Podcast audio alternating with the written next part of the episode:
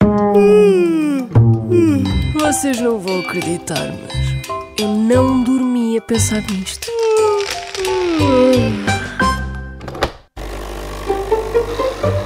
Sabe porquê que se diz dor de cotovelo quando temos inveja? Mas porquê é que esta pergunta dá vontade de rir? Dor de cotovelo quando temos inveja. Não faço a mínima ideia. Então Tem tanta coisa por aí. Sabe porquê que se diz dor de cotovelo quando temos inveja? Já experimentou bater cotovelo em algum lado? Dor de cotovelo dá mesmo um bocadinho. Dói muito. De 0 a 10 dá quanto? 10. É uma dor aguda, talvez, não faço ideia. Com uma dor de cotovelo. Exatamente. Já bateu assim no cotovelo, assim forte. Demasiadas vezes. E dói muito. Demasiado.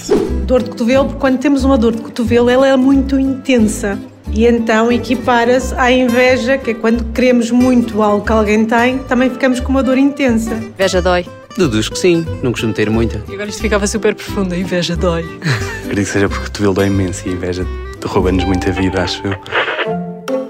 Ter dor de cotovelo significa ter inveja. Antigamente, quando se dava uma cotovelada à pessoa do lado, era sinal que juntas iam comentar ou reparar na pessoa da frente como se essa pessoa fosse ridicularizada. Quem o fazia muitas vezes tinha dor de cotovelo e era uma pessoa que passava a vida a reparar nas outras. E quando batemos com o cotovelo, dói. Dói muito.